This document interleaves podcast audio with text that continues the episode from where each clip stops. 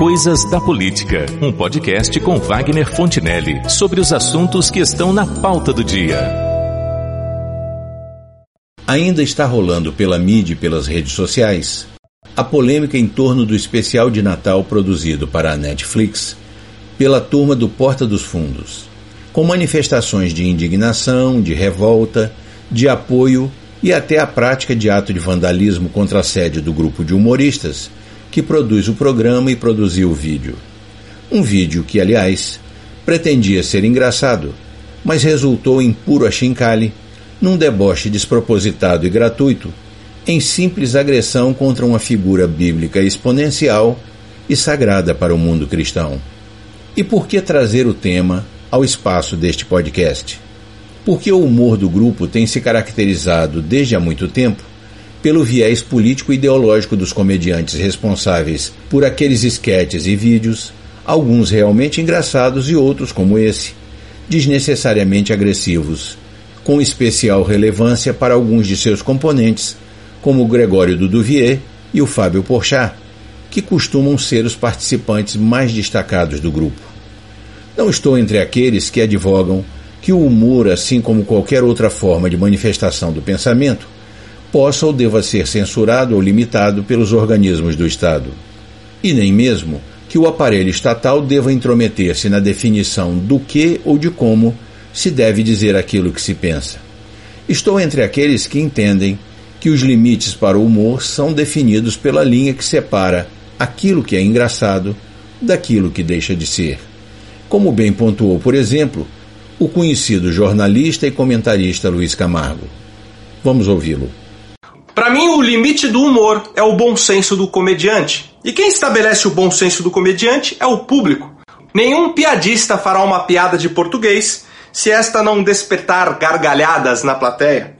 O canal do Porta dos Fundos tem por volta aí de 16 milhões de inscritos. Isso significa que existe um público que aprova o que eles fazem. Então eles continuarão fazendo. Não é de hoje. Há muito tempo eles criam esquetes que satirizam o cristianismo, o grupo também já fez vídeos tirando uma onda dos de terroristas islâmicos e de entidades de religiões afros. Se você procurar, vai encontrar. Mas é inegável que as peças que satirizam a fé cristã são bem mais numerosas e bem mais ofensivas.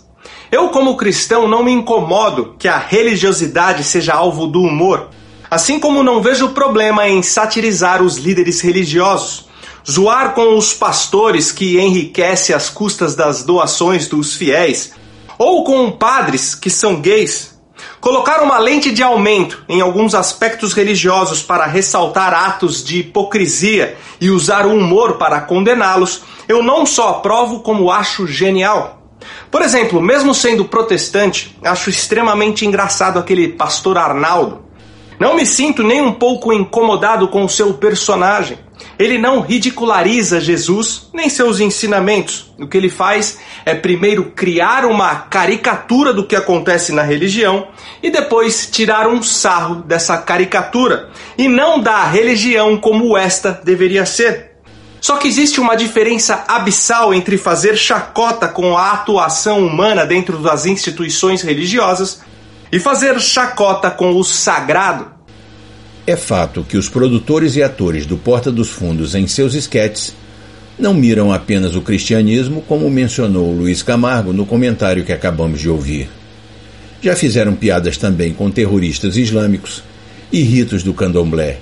A diferença é que, neste caso, o alvo da chacota não foi nenhuma figura sagrada para os fiéis daquela doutrina ou seita. Porque debochar de terroristas vestidos como árabes sem mencionar suas divindades ou profetas, é algo muito menos complicado do que seria caso resolvessem fazer gracinhas ou esculachar com as figuras exponenciais do islamismo, como Alá ou Maomé. Quem se atreveu a isso já faz cinco anos foi um grupo de cartunistas de um tabloide francês chamado Charlie Hebdo, que também se notabilizou pelo seu humor escrachado e agressivo. Deu-se muito mal ativistas muçulmanos responderam ao desrespeito atacando a redação. Invadiram o local atirando, mataram 12 pessoas e deixaram outras 11 feridas, quatro delas em estado grave. Fica, portanto, fácil achincalhar os valores e os símbolos do cristianismo, uma doutrina que, por princípio, prega o perdão às ofensas recebidas. Pois sobre esse aspecto da questão, quem fez algumas ponderações muito acertadas foi o filósofo, escritor e doutor em filosofia Luiz Felipe Pondé, em comentários sobre o assunto.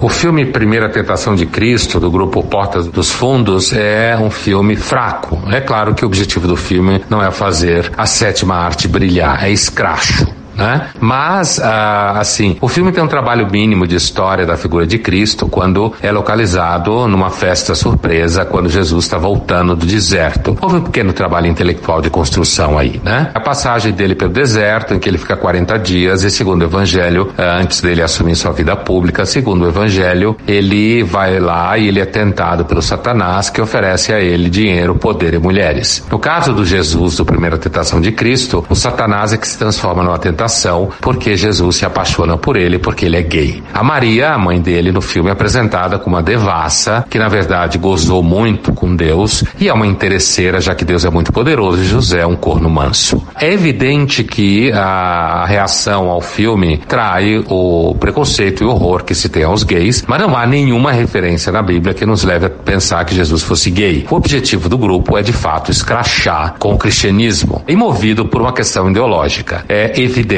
que é uma tendência da esquerda desde os anos 60, que é achar que você deve atacar alvos culturais, alvos de hábitos e comportamentos. É uma tendência da esquerda, já que ela perdeu em tudo. Perdeu na política, porque produziu ditaduras, perdeu na economia, porque produziu países quebrados, então restou a ela fazer essa briguinha cultural, essa guerra cultural. Essa discussão ao redor do filme Primeira Tentação de Cristo é um caso de guerra cultural. Também vale salientar que o filme cita de longe a última tentação de Cristo, filme baseado no romance do escritor grego Kazantzakis, que fala de Jesus na cruz sendo tentado a sair fora dali e casar com Maria Madalena e ser feliz para sempre. No caso desse filme, Primeira Tentação de Cristo, o problema é que Jesus é gay. Achar que o objetivo não seja escrachar com o cristianismo é uma piada. O fato de trazer à tona o preconceito contra os gays chega a dar sono de tanta mania de fazer isso nos últimos tempos. Mas o objetivo é escrachar sim com o cristianismo é provocar basicamente os evangélicos, apesar de que a censura é algo que não deve ser praticada. A democracia tem que trazer riscos como esse. A pergunta que não quer calar é se o grupo teria coragem de fazer uma versão em que o Maomé é gay. Por quê? Porque os muçulmanos normalmente costumam responder de forma mais contundente. E a moçadinha do Neblon que fez o filme provavelmente ia fazer xixi nas calças. E assim chegamos ao ponto crucial da questão.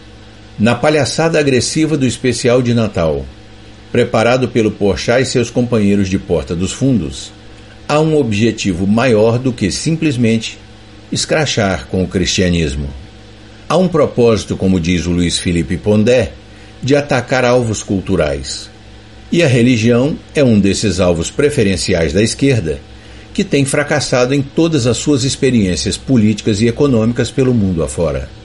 Não é, como já foi dito, o caso de se impor a censura a quem acha que essa é uma forma válida de humor. Mas é estranho que a mesma esquerda que taxa de homofobia, machismo e racismo qualquer piada que envolva gays, mulheres, negros ou índios, considere admissível valer-se do sexismo e da homofobia para fazer piada com personagens bíblicos. Acerca disso, quem também se posicionou com bastante lucidez foi o comentarista da Rádio Jovem Pan, Adriles Jorge, no programa Morning Show, que a emissora leva ao ar sobre os temas da atualidade.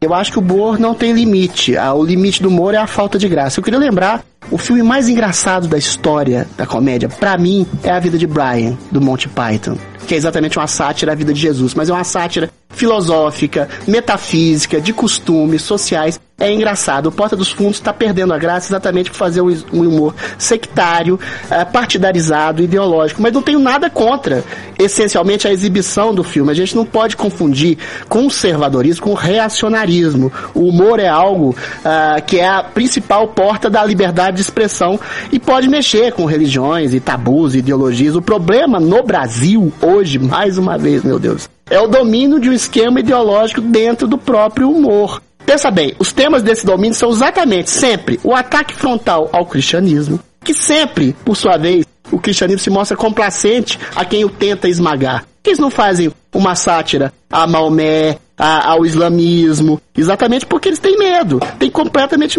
medo. Ninguém mexe uh, com a corrupção petista no humor. Ninguém mexe com a, a histeria dos exageros do feminismo. Ninguém mexe com os exageros das políticas identitárias, com temas raciais. São todos temas tabu. O cristianismo, que é uma religião arraigada, incrustada na cultura brasileira, todo mundo taca pedra. Por que será? Ao contrário, quem tenta fazer graça com algo do tipo, ou do feminismo, ou sobre o racismo, ou sobre coisas assim, é taxado de fascista, nazista, racista o tempo inteiro. Dia desses, eu vou dar um exemplo. Numa clara manifestação da apropriação ideológica do humor brasileiro, o programa Zorra Total exibiu um cartaz infame. Aquele cartaz infame que, que pressupõe que a polícia é genocida. De um, de um policial branco com buceira matando um, um, um, um pobre negro. Então, isso é exatamente o problema do humor brasileiro hoje. A falta de graça que é vinculada é. ao sectarismo e à partidarização da ideologia brasileira. É evidente que a conduta daquele marginal da extrema-direita, que reagiu lançando umas bombas de fabricação caseira na fachada do prédio onde está a sede do Porta dos Fundos, está longe de ser a solução que qualquer pessoa civilizada possa apoiar, por mais indignada que se sinta com o desacato cometido contra o cristianismo e os valores cristãos. Da mesma forma, os seguidores que o grupo perdeu e os assinantes do Netflix que cancelaram suas assinaturas por conta deste episódio, em nada modificarão as coisas. O grupo do discutível humor do Porta dos Fundos não irá se acabar por causa deste episódio de Natal, mas porque, como disseram Luiz Camargo, Pondé e o Ardiles, o seu show de humor está perdendo a graça. E é isso que acabará com a sua audiência, pelo menos prosseguindo nessa linha de humorismo. Como antes deles, já aconteceu com vários outros que chegaram ao topo, deixaram de ser engraçados, começaram a apelar para a grosseria e declinaram artisticamente até desaparecerem como profissionais do humor. João Kleber, Rafinha Bastos e Danilo Gentili são apenas alguns exemplos desse script que poderá ser repetido pelo Porchat, Duduvier e sua turma é o que temos para hoje.